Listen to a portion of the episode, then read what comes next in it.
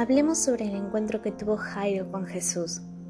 Los cuatro evangelios registran 35 milagros de Jesús, cada uno diferente de los demás en su forma y en su esencia. Sin embargo, tienen algo en común todos, su autor. ¿Quién era Jairo? Jairo era un influyente líder religioso judío. Él era el encargado de velar por los preceptos establecidos en el Torá y era uno de los principales de la sinagoga.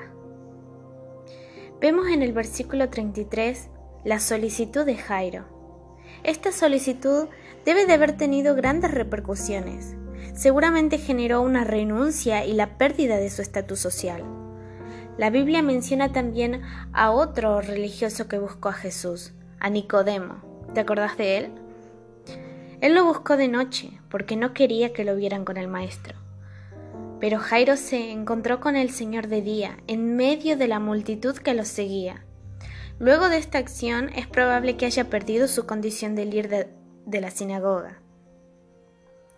Los dirigentes religiosos consideraban que Jesús era un impostor, así que la solicitud de Jairo significó un reconocimiento de la divinidad de Cristo. Ya Jesús nos había enseñado que para ganar muchas veces tenemos que estar dispuestos a perder.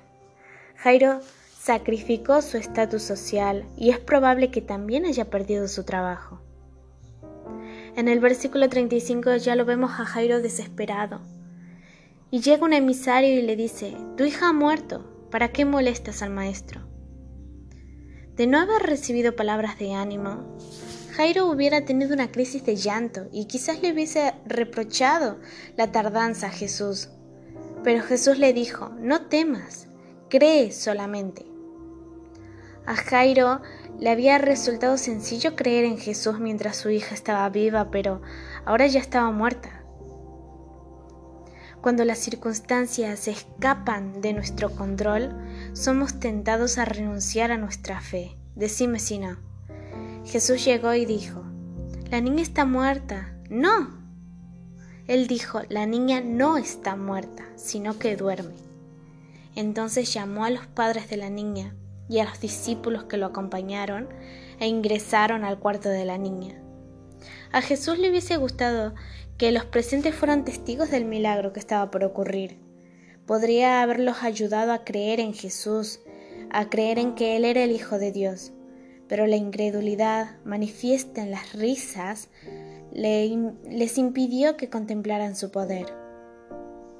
Los milagros nunca son para los incrédulos, sino para las personas que creen en Dios. Entonces nos dice el versículo que Jesús tomó de la, la tomó de la mano a la niña y dijo, Talita Kumi, que significa niña, levántate. ¿Vos qué opinas? Jairo fue a buscar al Señor para satisfacer su necesidad o porque reconocía que Jesús era Dios. Si Jairo solamente hubiese ido a buscar al Señor por su necesidad, o sea, por la necesidad de sanar a su hija, al enterarse que había muerto, se habría enojado con el Señor por la tardanza en su caso. Pero Jesús lo desafió a ejercitar su fe cuando le dice, cree solamente. Y aunque Jairo aprendió la lección con dolor, fue un día grandioso. Salió de casa buscando la sanidad de su hija. Jesús se tomó su tiempo, pero obtuvo la resurrección. Así que lo que Dios tiene para ofrecer siempre supera lo que nosotros pedimos.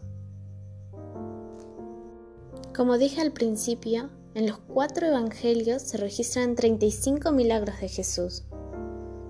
¿Cuál fue el mayor milagro? ¿Sabes cuál fue el mayor milagro? El mayor milagro no es que los cojos caminen, los ciegos vean o los muertos resuciten, sino que sean transformados mediante un encuentro personal con Jesús. Lo que éramos fue transformado en la bendición de lo que somos. El mayor milagro es la salvación. Hoy hay muchos Jairos, por eso te invito a que seas transformado como Él y solamente creas.